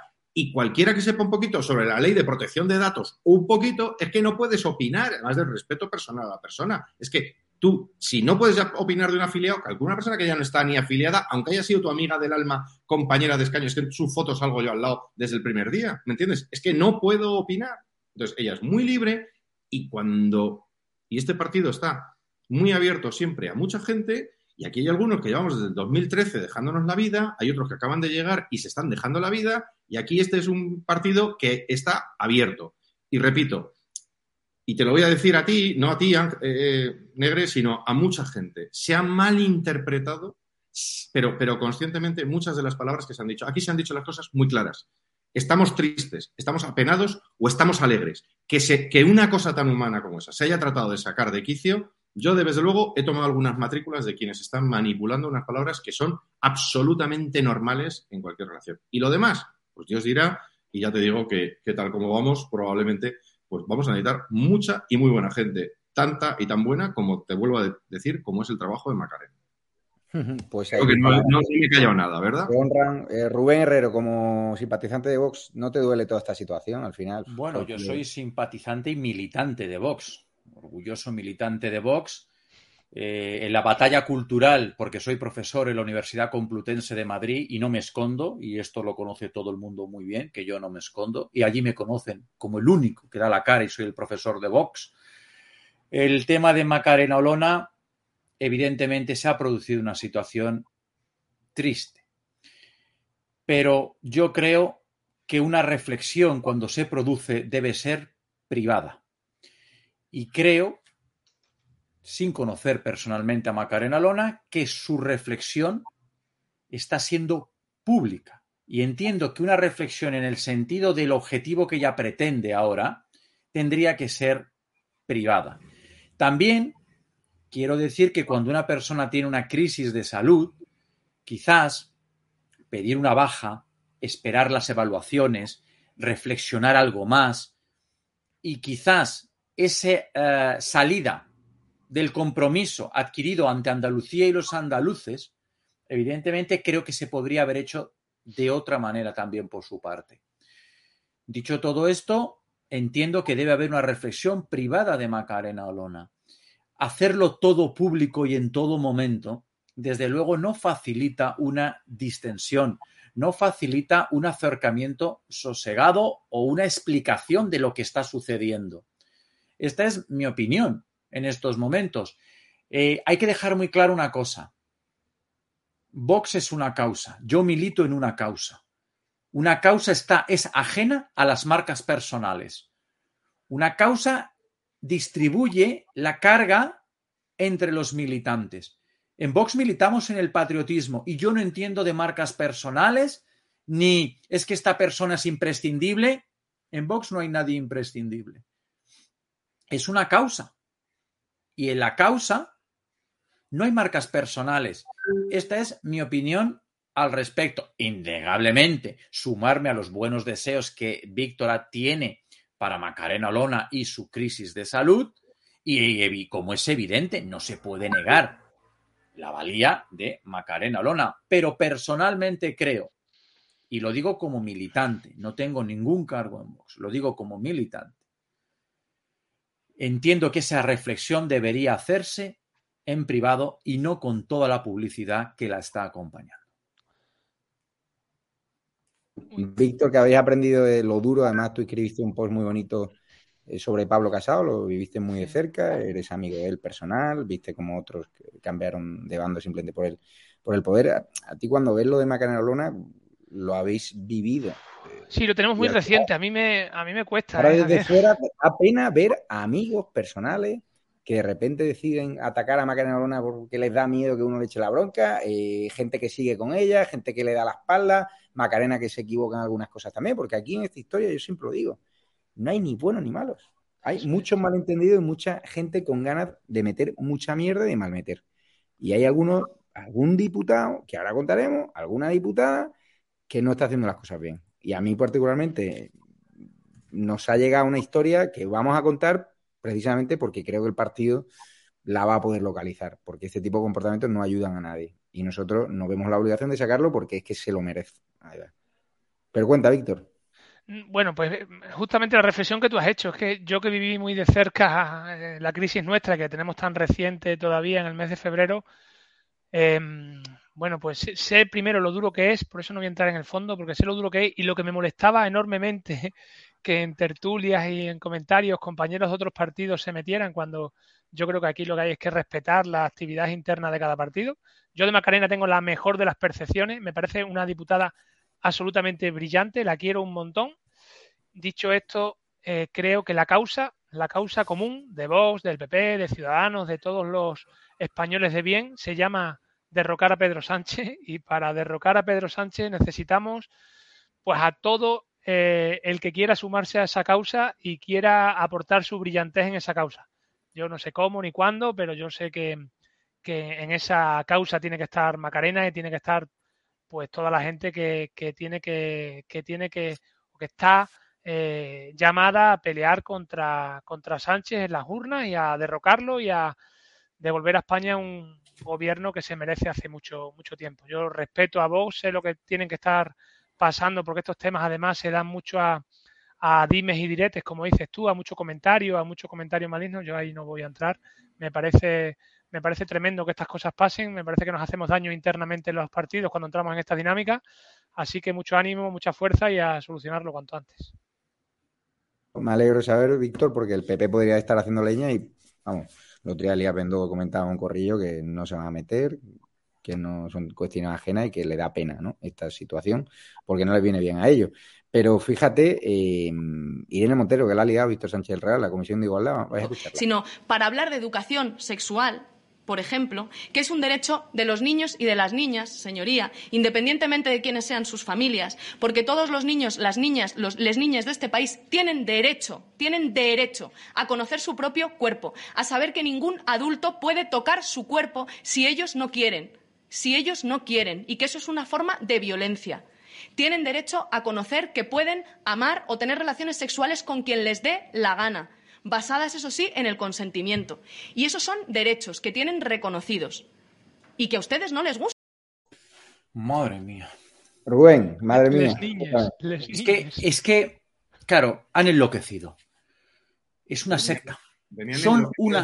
de Rubén. Estos no han enloquecido. Estos ya venían enloquecidos. No, no, pero más aún. O sea, es una secta destructiva contra España y los españoles. Es una secta destructiva que está aplicando su manual de combate, que es la Agenda 2030, contra el individuo, la libertad, la patria, la identidad sexual, porque quieren destruir y volver loco al individuo, quieren arrebatarle sus padres. Ha dicho que sus padres no tienen nada que ver en todo esto. Quieren arrebatar al individuo sus padres, su familia, su identidad sexual y sustituirlo por el lobby LGTB, por la farsa del género, por el fundamentalismo verde y por todas las farsas y mentiras que propaga el marxismo cultural. Y lamento tener que decir que de forma inaudita, ante el silencio cómplice del Partido Popular, que ha comprado desde la A a la Z, desde la A a la Z, la farsa del género, las leyes de género, el lobby LGTB en la Comunidad de Madrid, la ley trans de la Comunidad de Madrid. ¿Y qué decir de una presidenta en la Comunidad de Madrid que el otro día incitaba a una menor de 16 años a abortar? Esto, la izquierda, es lo que dice, pero tristemente dice Víctor Pírez y tiene razón, tenemos que estar todos contra la secta destructiva socialista, por supuesto. Pero gobernar para qué? Para mantener la arquitectura ideológica que provoca que una ministra del Reino de España diga les niñes y que esto no sea motivo de dimisión inmediata? ¿Estamos diciendo que contra la ciencia y la biología existe un tercer sexo? ¿Esto es científico? ¿La farsa del género es científico? ¿El adoctrinamiento sexual del lobby gay es científico? Es contra la ciencia, contra el individuo, contra las patrias, porque quieren quitar al individuo todo, los padres, las madres, su identidad sexual y la patria, porque la patria es donde estamos todos, solo los ricos se pueden permitir el lujo de no tener patria. Y tener esta ministra con ese discurso de odio, peligrosísimo en materia sexual, porque eso de que amar a quien quieras, No, no, es ¿de qué estamos hablando? ¿Mayores? ¿Menores? ¿De qué estamos hablando? Es que me asusta cuando les oigo hablar. Me asusta mucho cuando les oigo hablar, pero también me asusta que en las comunidades donde gobierna el Partido Popular, el lobby LGTBI campa a sus anchas por colegios e institutos. Las leyes trans, aquí en Madrid, la ley trans de la Comunidad de Madrid es vanguardia de la farsa del género en todo el mundo. Es la más avanzada en la farsa. Y claro, yo me llevo las manos a la cabeza ante esta secta destructiva, pero me llevo las manos a la cabeza ¿cómo? Hasta que apareció Vox, no se dio la menor batalla cultural en estas cuestiones. Y se han validado cuestiones como las que hemos escuchado. Pero ¿quiénes son les niñes? No, no, pero es peor. Es que ya que les llamen las niñas no es lo más grave. Es que ha dicho literalmente, es que yo lo he tenido que escuchar esta tarde cuatro veces. La cara de mis compañeras, Carla Toscano eh, y Méndez Monasterio, que estaban allí presentes, era para verla. Es que está por ahí el vídeo. Es que ha dicho, todos los niños, niñas, niñas tienen derecho a saber que ningún adulto puede tocar su cuerpo si ellos no quieren. O sea, está diciendo, y luego ha dicho, por si no había quedado claro esa parte de que, y si quieren, tienen derecho los niños a saber que pueden tener relaciones sexuales con quien les dé la gana. Está justificando la pederastia. Son un partido pederasta. Pederasta, con todas las palabras. Están diciendo que los niños tengan relaciones sexuales consentidas con adultos. Pero esta gente, mm, ¿de qué puñetero psiquiátrico se ha escapado? Ya que no de tu facultad, mm, perdona que con la que compartes espacio, si ya es duro estar en el Parlamento con esta gentuza, compartir ya un espacio docente, yo que he sido profesor, tiene que ser terrorífico. Así que te, mi, mi, abrazo, Rubén. Gracias, amigo. Universidades más o menos normales, pues claro, yo creo que también Víctor Pérez ha estado, pues, joder, esto, eso tiene que ser, o sea, ya solo entrar, yo he estado en alguna ocasión de visita antes de, de, estar en la política, claro, entras allí y es como entrar en Mordor, ¿no? O sea, en, en política, sí. Literalmente entrar en Mordor y está lleno de orcos que quieren que los niños tengan relaciones sexuales. Es que es lo que ha dicho esta eh, de, a ver, la palabra degenerado se queda corto con respecto, es que está justificando la pederastia. Es que era el siguiente paso que estaba anunciado. Cuando te dicen que no tienes sexo, cuando te dicen que todo se puede hacer con tu cuerpo y todo es libre, en cualquier edad, y están empezando, ya justifican cualquier barbaridad, ya lo siguiente era, es que los pobres pederastas tendrán que, estar con niños. Y entonces le dicen a los niños que pueden estar, vamos a ver, es de locos, de absolutamente locos. Y esta persona, hay que calificarlos como lo que son, tú lo has dicho, es una secta. Eh, eh, yo creo que había sectas en los 60 asesinas aún menos peligrosa que esta gente, porque es que esta gente está, recordemos, en el gobierno de la nación, en la mesa del Congreso de los Diputados, en las mesas de las comisiones del Congreso de los Diputados, representando a España en viajes internacionales. Esto es de una gravedad, de un, de un, de un, de de un salvajismo, porque esto es volver a la puñetera cueva donde se comportan como animales. Yo no sé de qué familias vienen esta gente y lo que han sufrido, porque yo creo que estas son almas que sufren. Esta gente ha sufrido cosas horribles que algún día saldrán, que son las únicas que justifican el que vivan en estas son perversos. Que no son, son perversos. perversos. De vista moral, cristiano, que lo... No, no, perversión social. ¿Cómo es eso de que los niños pueden tener? No sé, yo, yo estoy absolutamente eh, desquiciado con este asunto. ¿eh? Una secta destructiva.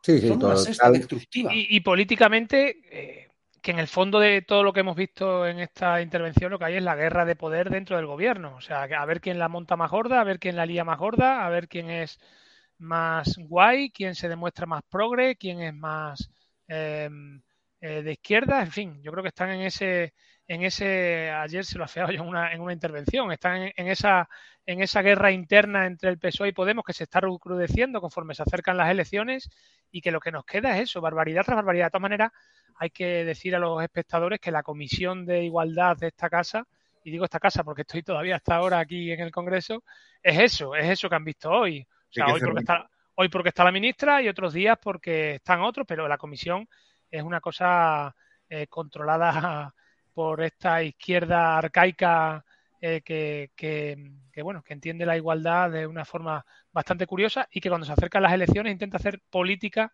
de algo que debería ser política de Estado. Y, que ellos, gobernando, nunca han sido capaces de convertirla en una política de Estado. Tengo que recordar que el único pacto de Estado por la por la eh, violencia de género lo hizo un gobierno del Partido Popular. La violencia de género, ¿por qué compráis la farsa? Cuando el Partido Popular hace tres o cuatro años defendía el concepto de violencia intrafamiliar que defiende Vox. ¿Por qué les compráis la farsa? ¿Por qué, os, ¿Por qué usáis sus términos? ¿Por qué os ponéis detrás de sus pancartas? No existe la violencia de género, existe la violencia. Víctor, por favor, si vosotros lo defendíais. Rubén. Sí, bueno, es que el, el, pacto lo hicimos nosotros, lo hizo Mario Garcés, que además es tertuliano de este programa, fue el que el que llegó al acuerdo e hizo este pacto. Por eso, la izquierda al final nos intenta dar lecciones siempre y no sé exactamente de qué nos da lecciones. Ah, no, porque vosotros sois la vanguardia de la farsa del género, estás diciendo. Víctor, es que no, no hay por dónde cogeros, sinceramente. Estamos diciendo que esto que estamos oyendo es una locura, que se basa en una mentira, que es el género, la farsa de la teoría del género, y tú me estás diciendo que el Partido Popular le dio lecciones al Partido Socialista sacando adelante una no, ley no, no, de violencia de, de género. He, he, he dicho que fuimos los únicos que fuimos capaces de tratar este tema como un tema de Estado, que es lo que es. Pero la violencia de género, pero si no existe, Víctor.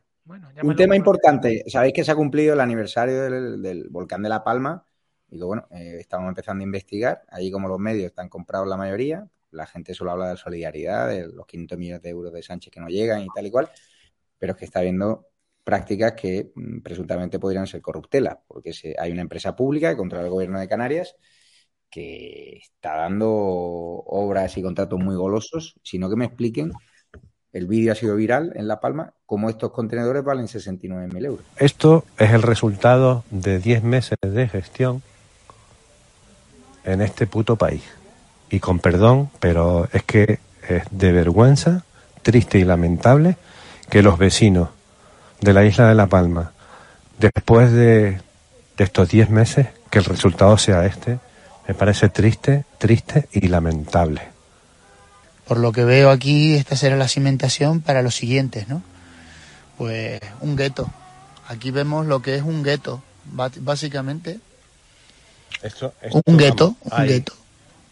Zonas de, refu- de refugiados, no voy a dar más datos, que están mucho mejor que lo que estamos viendo aquí. O sea, que nuestros vecinos de la isla de La Palma acaben metidos aquí, apilados dentro de contenedores, después de 10 meses de una emergencia tan importante como la que estamos viendo en la isla de La Palma, algunos se le tenían que poner la carita un poquito colorada y dar explicaciones, porque esto es triste, triste y lamentable. ¿eh?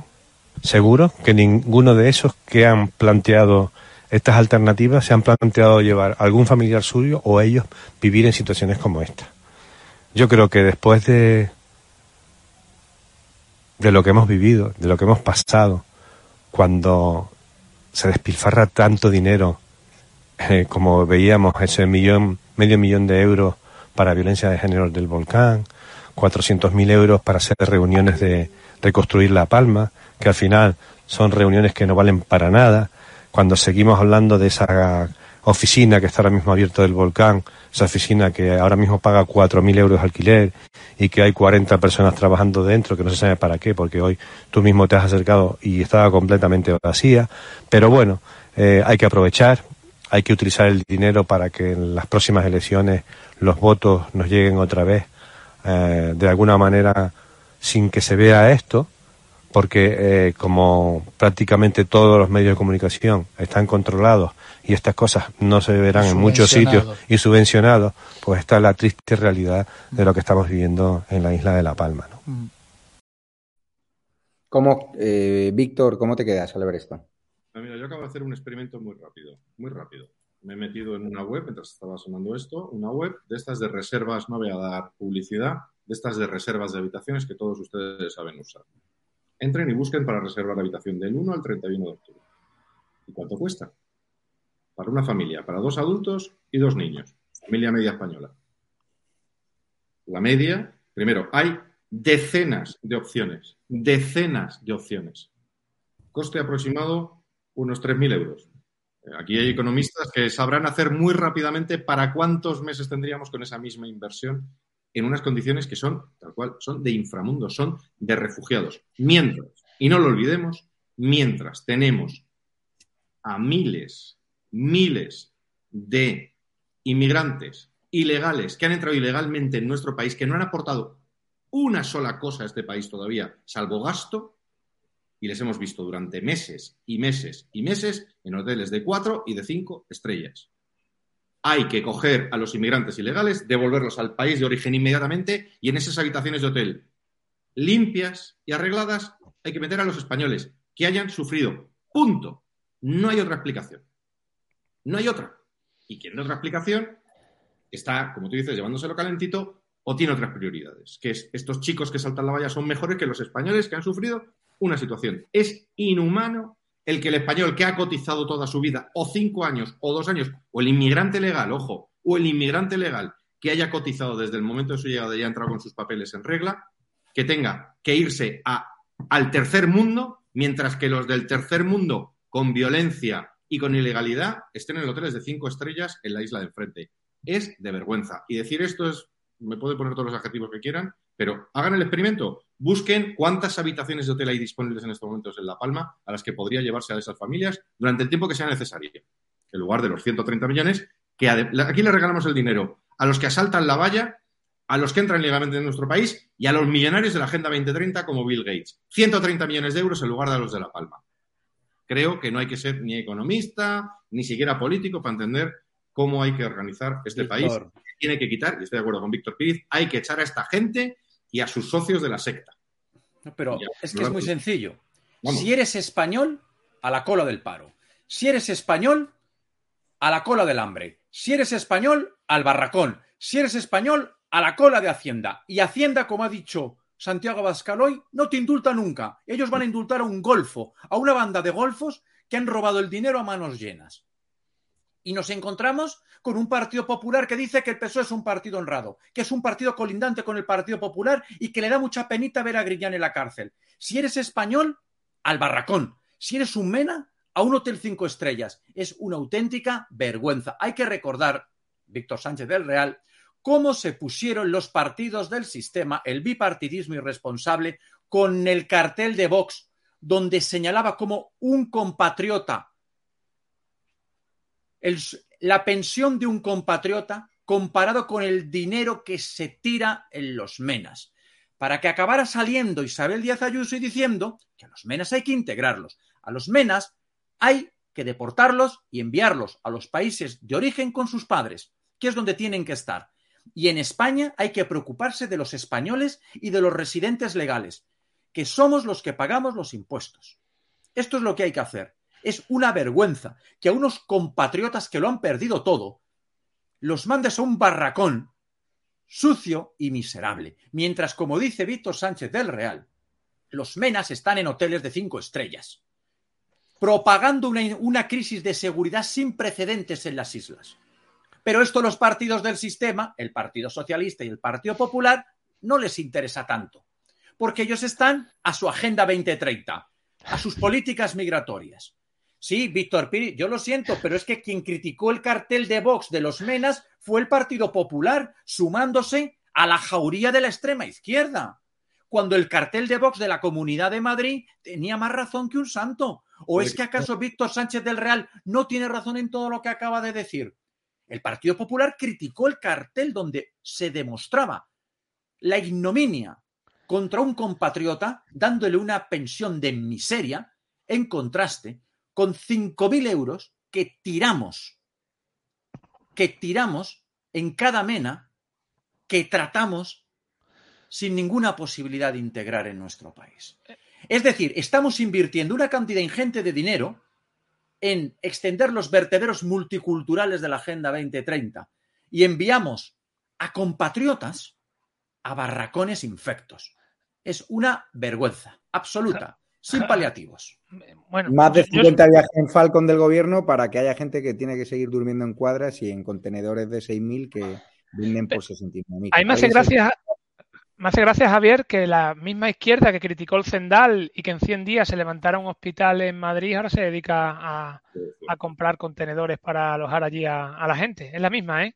Es la misma. Es la misma izquierda que durante la pandemia mm, eh, gastó decenas o cientos de millones de euros en, en material que será o que está siendo ya investigado tanto por el Tribunal de Cuentas Europeo como por el español y que veremos cómo acaba todo y que acaba y que aprovecha cualquier oportunidad para iba a decir meter la mano, pero lo voy a decir, para meter la mano, presuntamente, para que no me digan nada, pero es que es que es así, o sea, que, que ya se aproveche se aproveche una, un desastre natural como fue el, el volcán de La Palma para en la reconstrucción de la isla aprovecharse para llevarse unos millones de euros, ya eso, bueno, pues eh, digamos que supera todo lo que la moralidad nos puede permitir, pero vamos. Para, para acabar, eh, jamás me gustaría dar eh, esta noticia, pero es justo porque hay, yo entiendo que hay una tensión, que hay tensiones internas, pero eh, vamos a ver en pantalla ahora mismo lo que ha distribuido hace unos minutos una diputada de Vox, enemiga de Macarena que tiene animadversión hacia ella. Podrán ver el vídeo en la web de edatv.news, el vídeo burla de, contra Macarena Olona. Y claro, si estos son militantes o la izquierda y tal y cual, pero claro, cuando es una diputada de Vox la que está intrigando contra una amiga, mm, cachondeándose, porque ahora la ha dado por promocionar la imaginería, ahí tienen el logo de Vox y ya pueden consultar el, el vídeo, como digo, en, en edatv.news, en la web, o sea, y no sé. Eh, Rubén, esto nos ayuda, entiendo, ¿no? Mm, Claro, yo no, he, yo no he visto la noticia, no puedo comentarla. Es un vídeo que pueden ver en edatv.news donde sale Macarena Olona, una, actriz, una señora, representando una saeta de forma burda y exagerada y alguien que en teoría es de Vox mirándola con cara de, de estupefacción. como no he podido ver el vídeo, eh, Javier, aunque tú ya lo estás describiendo, eh, tampoco mm, desconozco, desconozco el vídeo, desconozco la autoría, quién es la persona detrás de este vídeo, si como tú dices, y no hay razón para ponerlo en duda, es un cargo de Vox, yo entiendo, bueno, que habrá en el partido tiene órganos para abordar esta situación, pero yo, sin ver el vídeo, sin conocer la autoría, no me puedo hacer una, una idea y hacerte un comentario más extenso, más allá que el que te acabo de hacer. Si es un cargo público, como estás señalando, entiendo, bueno, pues que habrá que, eh, que tendrá que explicarse ante un ante un órgano competente en estas cuestiones. Yo no puedo hacerte ya más comentario al respecto. Entiendo. Quien quiera ver, quien quiera ver el, el vídeo, eh, lo digo, lo puede ver en, en edatv.news, en la web, y que cada uno saque su- sus conclusiones. Pero bueno, yo doy las gracias, Víctor, sobre todo por tu valentía a la hora de, de hablar, de defender a una compañera que ahora está en. Permíteme un matiz. Sí. Y me da igual quién lo haya hecho. Las cosas de mal gusto son de mal gusto. Punto pelota. Claro. Ya está. O sea, a mí no me vas a encontrar callándome. O no- a mí no me tienes que quitar, ¿eh, Javier Negre? Yo no me oculto nunca. Macarena ah, Olona es amiga mía, como gran parte de mis compañeros diputados. Hay otros con los que no tienes tanto contacto y pasa en cualquier grupo parlamentario. ¿Que alguien se ha, lanzado algo de mal gusto? Pues me parece de mal gusto. Ya está. Y mal gusto, pues eso, es mal gusto. No es ni un crimen ni nada de esto. Pero repito, mm, no saquemos de quicio las cosas y creo que estamos sacando de quicio eh, absolutamente todo. Y hay cosas que además que suceden en los ámbitos privados y no voy a justificar a nadie. Repito, lo que es de mal gusto es de mal gusto y a mí no me gusta. Y perdón, pero hay vídeos por ahí que yo creo que nadie soportaría el enseñar su WhatsApp, ¿no? Yo tengo algún grupo de WhatsApp de profesores de escuelas de negocios que si un día saliera por ahí lo que me envían y lo que se envía, pues evidentemente, y creo que todos tenéis alguno de estos, pues evidentemente la intimidad expuesta no soporta, no soporta, no. No, no, sí, pero el problema es que esa persona lo, está- lo está distribuyendo para hacer el máximo daño posible. No es que ha sido una broma He los datos y me parece, me parece desagradable. Pero bueno. Que daros las gracias, Víctor Sánchez del Real, Rubén Herrero y Víctor Piz. Perdona que hemos eh, extendido un poquito más. Y nada, recordaros que podéis ver el vídeo, que puede... despedimos ya a los invitados, por favor. Eh, gracias. Eh, en pantalla en edatv.news, en exclusiva, podéis ver el vídeo eh, de Macarena Olona en edatv.news. Eh, no, tienes que actualizar, Cristina.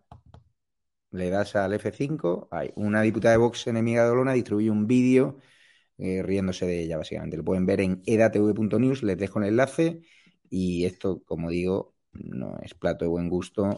Pero, y además, esta diputada, pues hemos protegido su identidad para que tampoco haya escarnio público, pero no es, no es justo lo que están haciendo con Macarena algunos. Ahí, ahí lo dejo. Ahí pueden ver el enlace. Y recordaros que podéis registraros en edatv.com, eh, seguir la noticia en edatv.news, eh, podéis eh, colaborar ¿no? en el botón azul, bien haciendo socio, Patreon, comunidad YouTube, en edatv.com podéis hacer socio puntual o hacer una donación puntual. También tenéis una cuenta Ibercaja que podéis ver Ibercaja en pantalla.